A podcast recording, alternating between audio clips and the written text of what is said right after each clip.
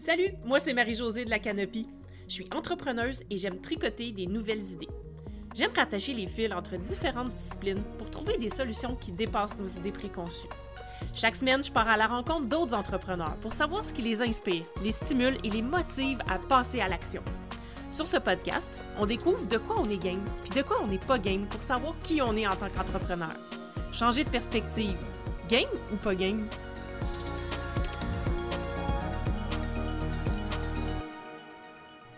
Bienvenue sur l'épisode 50 du Game Game podcast. Avant de commencer l'épisode, je veux t'annoncer que je vais bientôt être en lancement pour mon offre phare What the Flow. What the Flow, c'est un accompagnement semi-privé d'une durée de 4 mois pour faire croître ta business grâce à une offre qui fait vibrer ta clientèle sans entrer dans des moules qui ne te conviennent pas. Ça commence le 26 septembre prochain. Je t'invite à t'inscrire sur la liste d'attente pour ne rien manquer du lancement puis pour obtenir un bonus tu peux aller sur lacanopie.com slash LA-WTF. Le lien est aussi dans les show notes. C'est parti pour l'épisode d'aujourd'hui. Si tu t'es déjà demandé ce que tu pouvais faire de plus ou de mieux pour améliorer ton expérience client, bien cet épisode-là, c'est fait pour toi. La firme KPMG a mené une étude sur le rôle stratégique que, représente l'expérience client pour une entreprise. Suite à cette étude-là, la firme a ressorti six piliers importants qui représentent des leviers pour générer plus de valeur dans ton entreprise et par le fait même, bien, plus de profit évidemment. Parce qu'en 2023, on ne peut plus négliger son expérience client. Les clients sont de plus en plus exigeants. Euh, puis ils ne se gêneront pas non plus pour aller ailleurs s'ils ne vivent pas une expérience positive avec euh, toi et ton entreprise. Euh, le milieu de l'entrepreneuriat web a aussi atteint une certaine maturité au moment où on se parle. Là, quand j'enregistre l'épisode, on est au mois d'août 2023. et ben, comme on est habitué maintenant de faire affaire en ligne, on s'attend vraiment à avoir quelque chose de supérieur.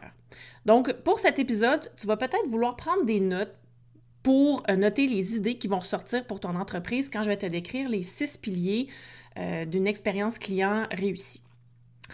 OK, on y va. Le premier pilier, c'est l'intégrité. Dès que ta clientèle entre en contact avec ta marque, elle doit sentir que tu es là pour beaucoup plus que l'argent et les profits. Mais ça, ça se sent dès les premiers contacts avec toi. Dès qu'ils te découvrent sur les réseaux sociaux, dès qu'ils reçoivent ton premier outil gratuit ou ton infolettre, les gens doivent avoir la conviction que tu es là pour atteindre des objectifs beaucoup plus larges que la création de valeur monétaire. Donc, tu n'as pas deux chances de faire une première bonne impression. Pour qu'un client ait une bonne opinion de ton entreprise, il doit vivre une expérience positive dès les premiers instants. Puis ici, on fait référence à l'effet de primauté, qui est un biais cognitif, qui fait qu'on a tendance à se rappeler plus de notre première impression que des événements qui vont suivre cette première impression-là. Donc, si dès les, premières, euh, les premiers contacts, la personne n'a pas une bonne impression de ton entreprise, ben à ce moment-là, c'est de ça qu'elle va se souvenir et euh, c'est difficile après de revenir en arrière ou euh, d'effacer cette première impression-là. L'intégrité, ça veut aussi dire que tu dois tenir tes promesses auprès de ta clientèle pour renforcer le lien de confiance. Parce que plus une personne va avoir confiance en ton entreprise, plus elle va vouloir ben, soit venir acheter chez toi ou te recommander. Alors dis-toi que ben, ton expérience client, elle possède ce pilier-là si tes clients ont confiance en toi et en ta marque. Le deuxième pilier, c'est la personnalisation.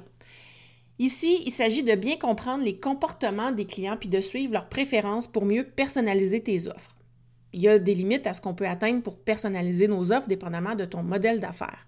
Mais dans ton parcours client, c'est important de comprendre les moments qui comptent le plus pour tes clients puis de créer encore plus de valeur autour de ces moments-là. Pour ce pilier-là, tu peux impliquer tes clients dans la co-création de tes offres en les consultant sur leurs difficultés et sur leurs désirs, mais aussi tu peux leur demander des suggestions de ce qu'ils aimeraient avoir idéalement comme accompagnement ou comme, comme offre pour les aider euh, à atteindre leurs objectifs. Donc, toi, est-ce que tu essaies de personnaliser tes offres? Si oui, ton entreprise répond au deuxième pilier. Sinon, ben, il y a peut-être des choses que tu peux ajuster à ce niveau-là. Donc, pose-toi la question à savoir Comment est-ce que tu pourrais faire en sorte que tes clients sentent que l'offre a été conçue expressément pour eux? Le troisième pilier, c'est le temps et les efforts requis pour atteindre les objectifs promis. Pour qu'un client vive une expérience positive, il doit savoir en combien de temps il va pouvoir atteindre ses objectifs avec toi. Alors, essaie d'être le plus précis ou précise possible quand tu annonces ton accompagnement, donc quand tu fais la promotion autour de ton accompagnement. C'est aussi important que tes clients sachent exactement quelles vont être les étapes à franchir pour atteindre leurs objectifs. Si tu les laisses dans le flou, ils vont perdre confiance en toi. Donc, c'est pour ça que euh, je répète souvent que c'est important d'avoir une bonne structure dans euh, ton accompagnement, dans ton offre. C'est important d'avoir une structure qui est réfléchie, avec des étapes réfléchies et que tu laisses pas que tu laisses pas trop place à, l'improvisation. Là, je dis pas ici qu'il faut pas du tout improviser, puis qu'on n'est pas dans le flow, puis qu'on n'est pas dans la créativité. Mais l'idée ici, c'est d'avoir une structure de base qui va venir mettre tes clients, tes futurs clients en confiance, qui vont, voir que tu es quelqu'un euh, de professionnel, d'organisé et que toi, tu sais où tu t'en vas. Donc, ils vont avoir plus confiance au fait qu'ils vont obtenir des résultats avec toi. Donc, euh, c'est aussi important de travailler ton parcours client pour éliminer les étapes superflues ou pour fluidifier le passage à l'action. Donc, plus ton parcours client va être simple et fluide, plus tes clients vont vivre une belle expérience avec toi. Puis pour ça, ben, la gamification, c'est un outil qui est intéressant euh, pour fluidifier euh, ton parcours client, pour faire en sorte que tes clients euh, se rendent, oui, à la fin de ton parcours, mais qui sentent que ça se fait de manière plus, plus facile, puis qu'il y ait moins d'efforts à fournir pour ça. Donc, je t'invite à te questionner sur la fluidité et la clarté de ton parcours client pour savoir si tu réponds bien à ce pilier-là. Le quatrième pilier, c'est la résolution euh, la résolution de problèmes. Donc, ici, c'est important d'assumer clairement la responsabilité d'un problème et de le résoudre. Donc, quand il y a des problèmes qui arrivent, il ne faut pas euh, être dans, euh, dans une posture de, sur la défensive. Ici, l'idée, c'est oui, parfait, il y a eu le problème, on s'en excuse, puis voici comment on va faire pour le résoudre. On va vous offrir une solution pour le résoudre. Donc, c'est important aussi d'accompagner rapidement et efficacement les clients dès le premier contact avec toi. Donc ça ici, c'est en lien avec tout ce qui est la phase d'onboarding de ton offre. C'est important que le client se sente rapidement, efficacement accompagné pour qu'il se sente en confiance, mais qu'il voit que tu es là pour l'aider, soit à régler son problème ou soit à euh, atteindre ses objectifs. Euh, c'est important aussi de fournir des réponses précises et cohérentes sur l'ensemble des points de contact dans ton parcours client. Donc, si par exemple, euh, il y a des questions qui émergent à la phase d'onboarding, donc quand ton client arrive, ben, c'est important que tu puisses être assez réactif ou réactive pour répondre à ces questions. puis ça, c'est à chacun des points de contact jusqu'à la fin de l'expérience, mais même avant l'achat aussi. Si quelqu'un t'écrit en DM, c'est important de ben, lui répondre rapidement, euh, mais de lui donner aussi des réponses précises et cohérentes. Aussi, c'est important que s'il y a un problème à résoudre qui demande un certain temps, donc euh, par exemple, euh, s'il y a un problème technique, bon, ben c'est peut-être de leur fournir des échéances précises ou de dire voici, de faire un suivi. Donc voici, je suis en train de travailler sur le problème. je vous donne des nouvelles d'ici 48 heures. Donc, ou ça peut être aussi, si tu sais euh, absolument que le problème va être réglé en 48 heures, c'est de dire, ben, d'ici 48 heures, vous allez avoir euh, euh, une réponse là-dessus. Donc, c'est important, encore une fois, de ne pas laisser tes clients dans le flou. Si jamais un client arrive et dit hum, Je vis une mauvaise expérience pour quelque raison que ce soit, ben c'est important d'être capable de transformer une mauvaise expérience en une expérience positive. Donc, essaie de trouver des moyens pour euh, te rattraper. C'est sûr que c'est pas l'idéal. Donc, si euh, en premier lieu, il y a une mauvaise expérience, c'est sûr qu'on essaye d'éviter ça, mais ça peut arriver. Hein, on est des humains. Donc, euh, ici, c'est de s'assurer que la personne puisse vivre quand même une expérience positive au final.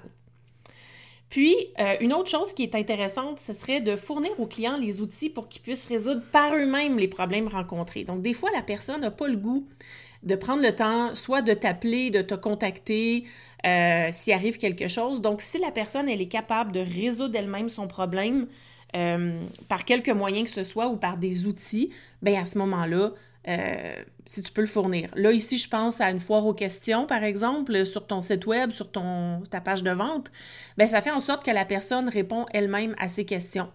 elle est capable d'aller voir selon la question qu'elle a, de trouver elle-même sa réponse.